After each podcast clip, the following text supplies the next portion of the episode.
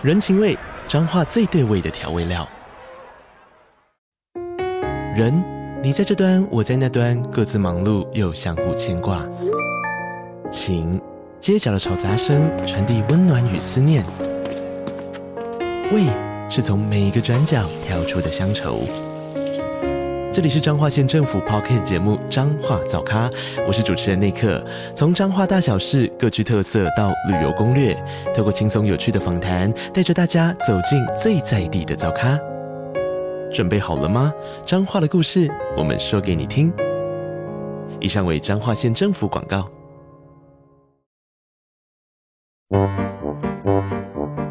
天哪，时间不够，事情老是做不完，怎么办？别担心，就让高校人生商学院每周陪你充充电，找到方法不抱怨。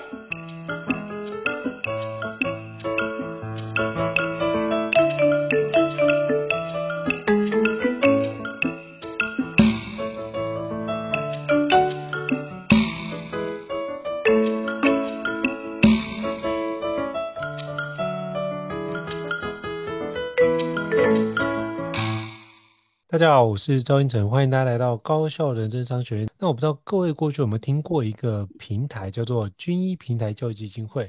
那这个平台是我非常非常佩服的平台，因为真的帮助很多偏远地区的孩子，甚至台湾很多的一个孩子都有用过军医的平台。最近呢，军医教平台教育基金会就要推出一个叫做“二零三零教育 AI 年会趋势论坛”哦。这个论坛我非常关注，而且。我知道的时候，当下就推荐给非常多的好朋友一起去参加。那今天我们非常荣幸会邀请到军医平台教育基金会的资深行销经理，他要与 Vincent 来跟我们分享一下二零三零教育 AI 年会趋势论坛。那我们欢迎 Vincent。Hello，Vincent，你好。Vincent 老师好，各位听众大家好，我是 Vincent，很开心今天能够跟大家分享。是非常感谢 Vincent 的莅临哦。那是不是可以邀请 Vincent 简单做一下自我介绍，让大家可以多认识你一点呢？好的，大家好，我是 Vincent。那我是目前在均一平台教育基金会担任行销组的组长。那基本上就是所有行销有关的事情都会跟我有关。然后主要负责就是除了品牌之外，一般对大众的小额募款这边也是由我这边负责。那小额募款是组织非常非常重要的一个资源。那如果稳健的财源，我们才可以让就是组织帮助更多需要帮助的孩子。那简单跟大家介绍。好，非常感谢 Vincent 的一个介绍，让我们可以多了解一下。那是不是可以就是邀请 Vincent 帮我们介绍一下军医平台教育基金会的服务跟范畴呢？是不是可以让大家可以多认识一下这么棒的基金会？没有问题。其实军医平台大家可以想象，它是一个大家应该有都看过 Netflix，我们有在一个教育类的 Netflix，在这个平台上面，你可以看到各式各样不同科目的影片。那更棒的是，你看这些影片是完全免费。看完影片之后呢，如果你想要检视自己有没有学，真的学会，我们还有附习题，可以让你在看完影片之后，透过习题去检验，诶，到底学会了没有？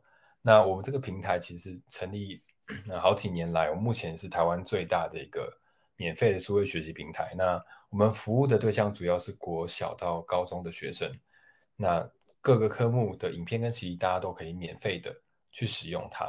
那包括大家在场的各位听众。如果不是学生也没关系。如果你觉得，哎，以前学生时代有些东西可能还想回去复习也 OK，就是这个平台是对所有的民众都可以免费去做使用这样子。那我们之所以存在的目的是希望每个孩子不论出生都有机会成为终身学习者。那大概是均一平台的一个简介。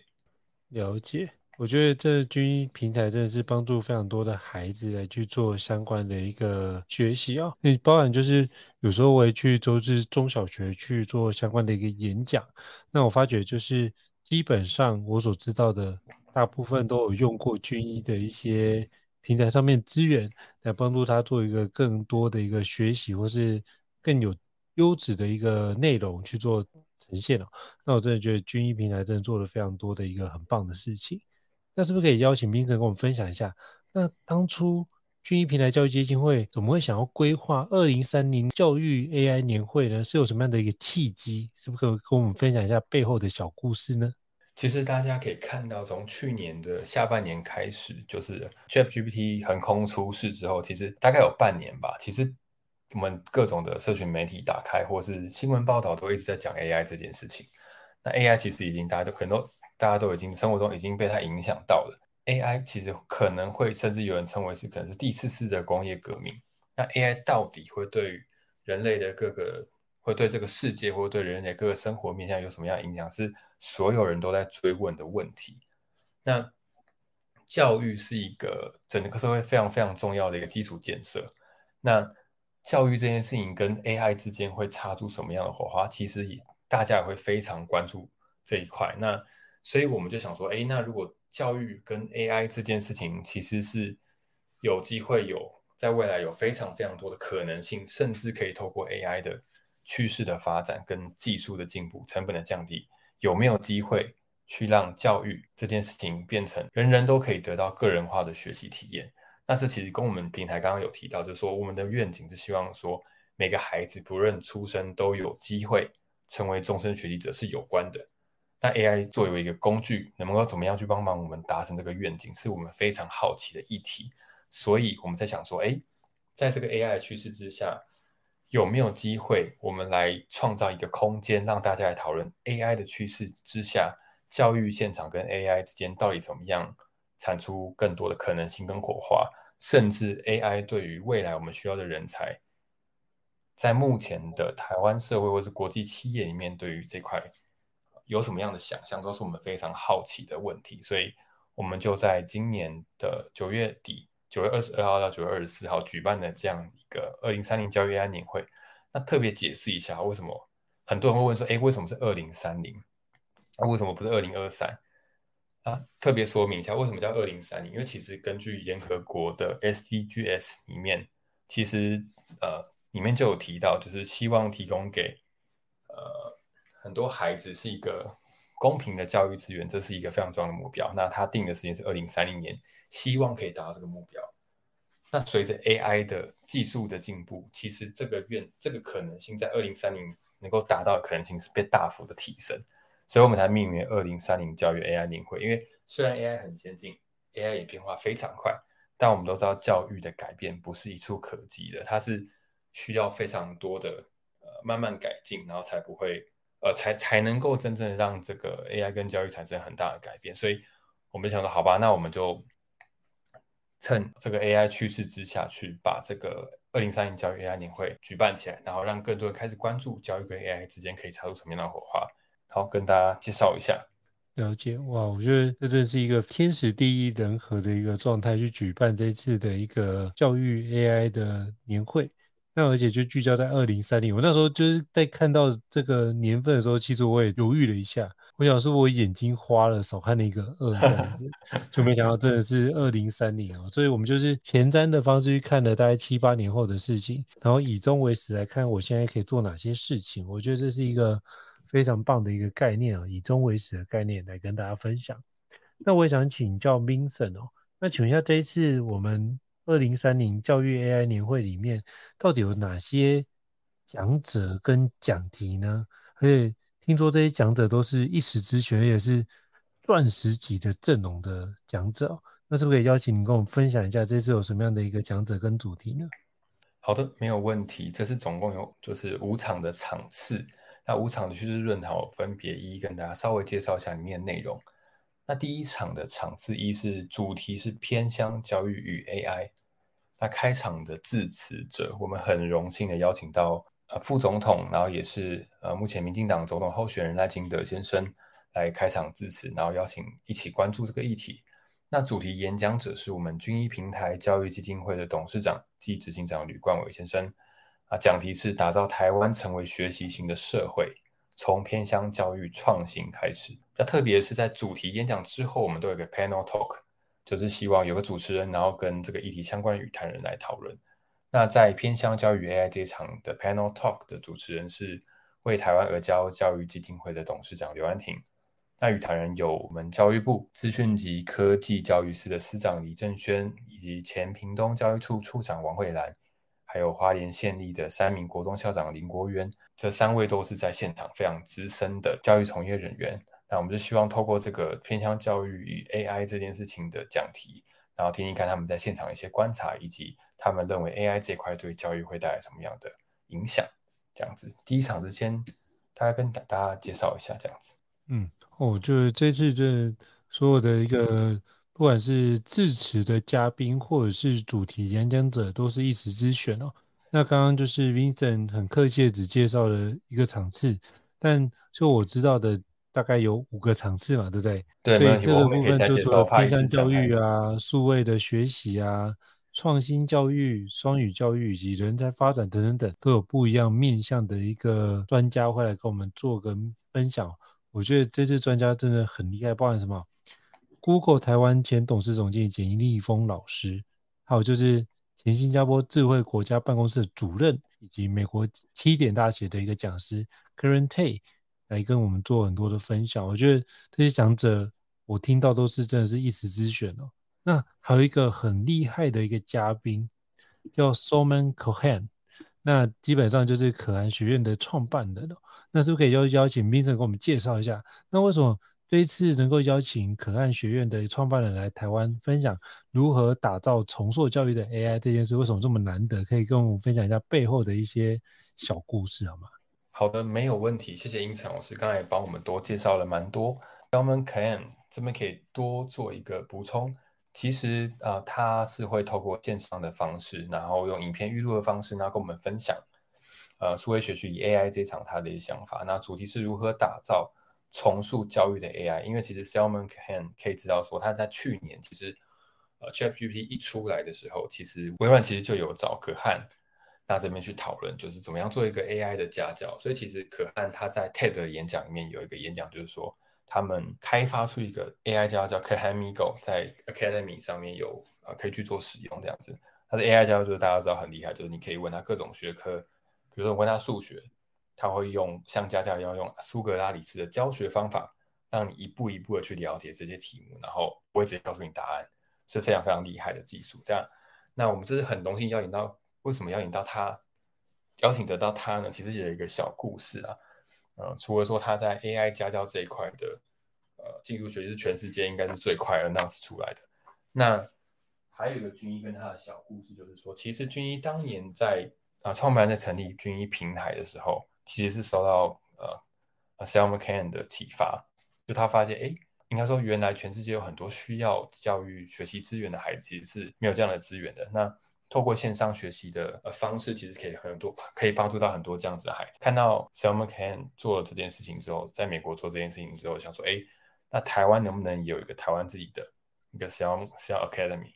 所以才成立了军医平台。所以这么多年前，其实是因为这个原因，因缘际会之下，才成立了军医教育平台基金会。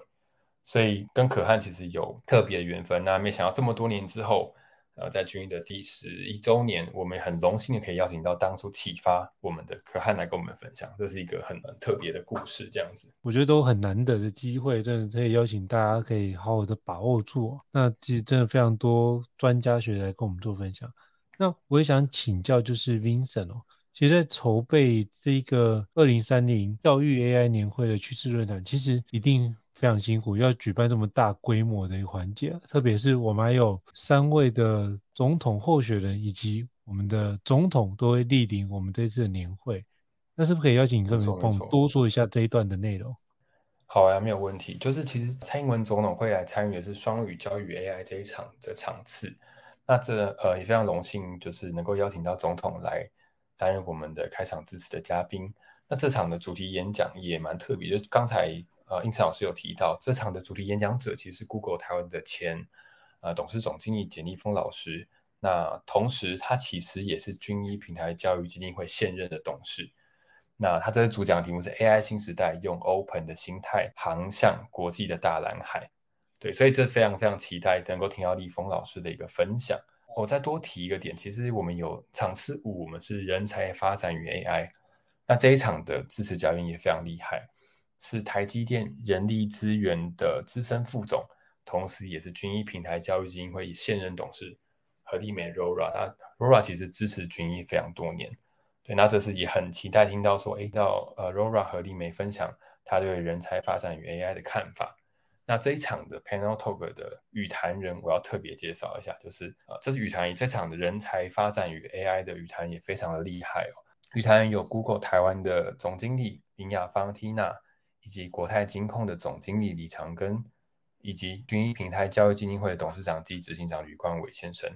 对，就是蛮期待说，哎，这个不只是有一个 NPO 的角度，也有企业的角度。那这一场想要讨探讨的地方是在于说，我们怎么样去理解 AI 的发展之下，对于比如说产业上面对人才需求有什么样的改变，以及现在的企业面对 AI 人 AI 这件事情的发生，在人才需求上面有什么已经在做或是打算要做的计划，这其实是大家蛮期待的地方，来跟大家补充说明一下。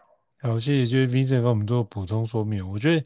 要能够做出这么钻石般的黄金阵容的讲师，能够邀约到都是非常不容易的。哈，那是不是可以邀请你 Vincent 跟我们分享一下，在筹备这个 AI 年会的时候，你觉得让你印象最深刻的事情是什么？是不是可以邀请你跟我们分享一下？没有问题哦。其实我到现在都觉得，这次能够举办这样年会，邀请到这么多重量级的讲者，是一件不可能的任务。但是，我们让它变成可能。这件事情我是非常非常的兴奋的。那其实过程中其实真的非常的不容易，因为时间很短。我们其实从七月才开始决定要做到这么大的规模。那我们九月底就要办活动了，这也是其实是均一平台这么多年来第一次举办这么大的实体活动。所以其实我们大家每天都在面对一个很新的挑战。但我觉得最印象深刻的点就是。在这么，比如说分工比较模糊，或是有一些新的陌生的任务出现的时候，大家却非常的有动力，然后大家非常的主动积极的去互相补位，让这个活动能够顺利的推进哦。这点我是觉得非常非常感动的，就是有什么球漏掉，就马上会有人说我来去把它接起来。这个团队的动能，在这个过程中我是觉得非常感动的。那另外来说，其实一开始听到军医平台教育基金会的呃执行长吕冠伟提到这个想法的时候，我一开始还觉得这真的有可能吗？我们真的能够邀请到就是总统或是更多中央级来宾吗？因为时间那么短，对吧？但是没有想到后面真的能够做成，所以我对这个我是觉得说哇，就是竟然可以想得到这件事情，然后我们还真的把它做出来。就这件事情是觉得蛮感动的，然后嗯，也可以分享个小故事，就是说，其实当初能够邀请到蔡英文总统，是因为获颁的总统创新奖。那在颁奖的场合上面，我们呃军医平台教育基金会的董事长吕冠伟先生，他就趁着跟总统合照握手的那几秒钟，向总统伸出了橄榄枝，然后邀请总统参加这次二零三零的教育 AI 年会。那总统也当下来说，哎，他有兴趣，他答应。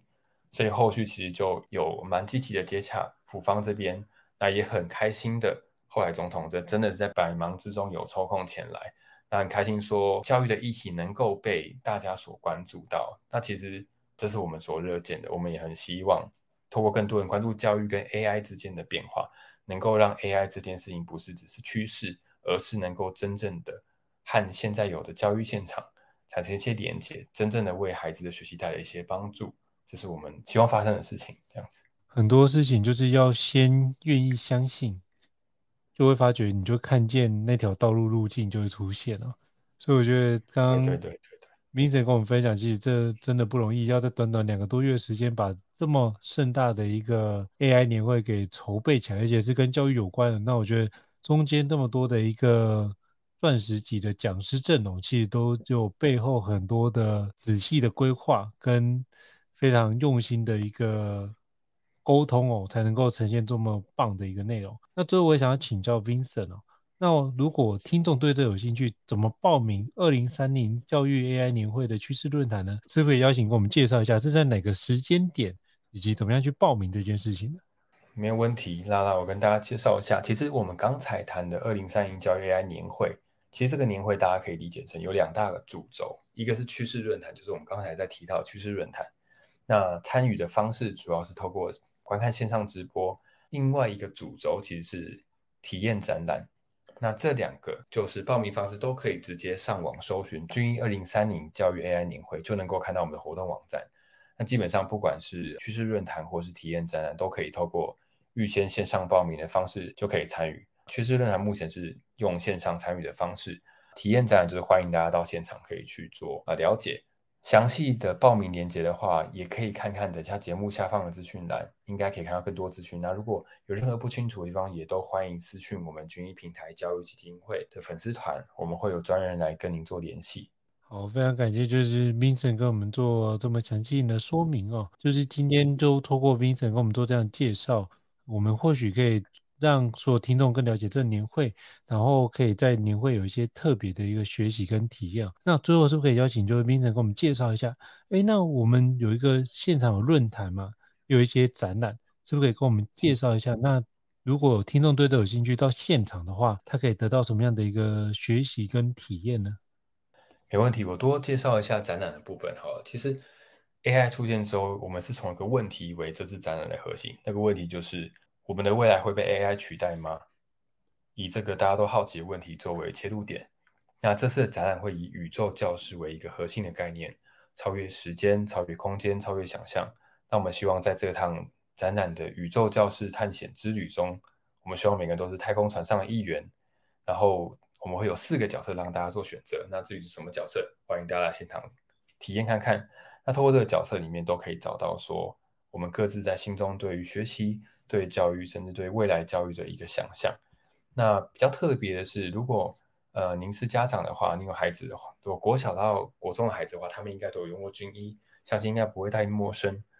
那也欢迎能够带孩子来参加我们的展览，因为展览有三大亮点，就是除了有限定的挑战赛，然后有限定的奖励，甚至有机会拿到我们非常受小朋友欢迎的狐狸猫徽章、小卡跟资料夹笔记本一些丰富的奖品之外，如果您有十人以上的团体报名，就是我们会有专人为您导览。那礼拜六的时候，周六补班日的时候，也欢迎大家可以用校外教学的方式，然后来现场。当小朋友知道说，诶，平常我们在使用的军医教育平台到底是什么样一个地方？那背后都是什么样的人在做这些事情？那做什么事情？那让他们对自己在啊、未来的数位学习或是在呃教育的意义上面有更加的关注跟了解。然后非常欢迎大家莅临前来。好，非常感谢，就是 Vincent 跟我们做这么详尽的说明哦。那我到时候就是把这一集的一个年会。的一个资讯放在 Podcast 资讯档位当中，提供给各位听众做个参加。我真的由衷的推荐大家在二十二号到二十四号这三天的时间，可以好好的妥善利用。